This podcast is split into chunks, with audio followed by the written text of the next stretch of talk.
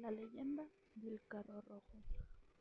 Cuenta la leyenda que generalmente en la carretera que va de la Ciudad de México a Cuernavaca se puede presenciar el avistamiento de un carro rojo, en el cual se encuentra un grupo de mujeres espectaculares y muy hermosas, que traen la fiesta consigo, gritando de alegría, sonriendo y bailando.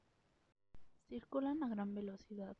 Algunos cuentan que son solo dos, pero hay quienes han dicho haber visto tres de estas esculturales mujeres, y otros que tuvieron la suerte de poder contemplar a cinco de ellas.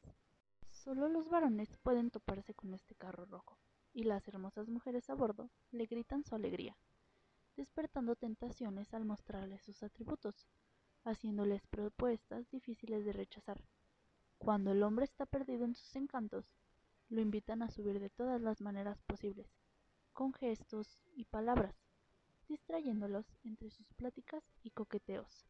Estas mujeres esperan el momento de encontrar algún lugar en el camino donde no puedan ser observadas.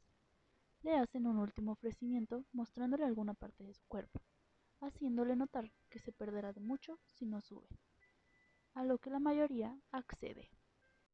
Poco tiempo después, se encuentra algún cuerpo sin vida al costado de la carretera, con señales de haber sido objeto de algún tipo de ritual.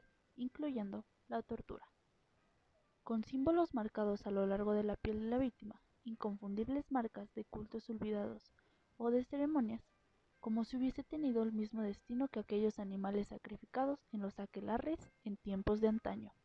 Hay quienes aseguran que el color escarlata que recubre el carro se debe a estos hombres que cayeron en la tentación, ya que está fabricado con su sangre.